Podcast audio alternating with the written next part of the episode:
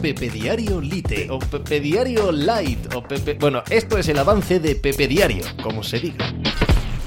Hola, ¿qué tal? Hoy estamos a jueves 3 de marzo del año 2022. El Valencia se ha clasificado para la final de la Copa del Rey de fútbol venciendo con un golazo tremendo de Guedes ayer al Athletic Club de Bilbao en un Mestalla que por un momento olvidó que el equipo está en manos de un tipo que les quiere hacer pequeños, Peter Lim, que les constriñe, les empequeñece, les lleva a ser un punto de paso de jugadores, de agentes que compra barato y quiere vender caro. Se olvidaron de eso y recordaron en las gradas, en el campo, los jugadores, la afición, las calles, todo, recordaron que son un equipo grande, un equipo grande entrenado por Bordalás Oh, qué alegría ver a Bordalás ganar el partido de ayer. Qué alegría ver cómo se legitima la carrera de un entrenador polarizante, que tiene tantos eh, seguidores, quizá no, quizá tenga menos seguidores que gente que lo detesta, que gente que le odia, por sus maneras, por su quizás chulería, por su forma de entrenar, por sus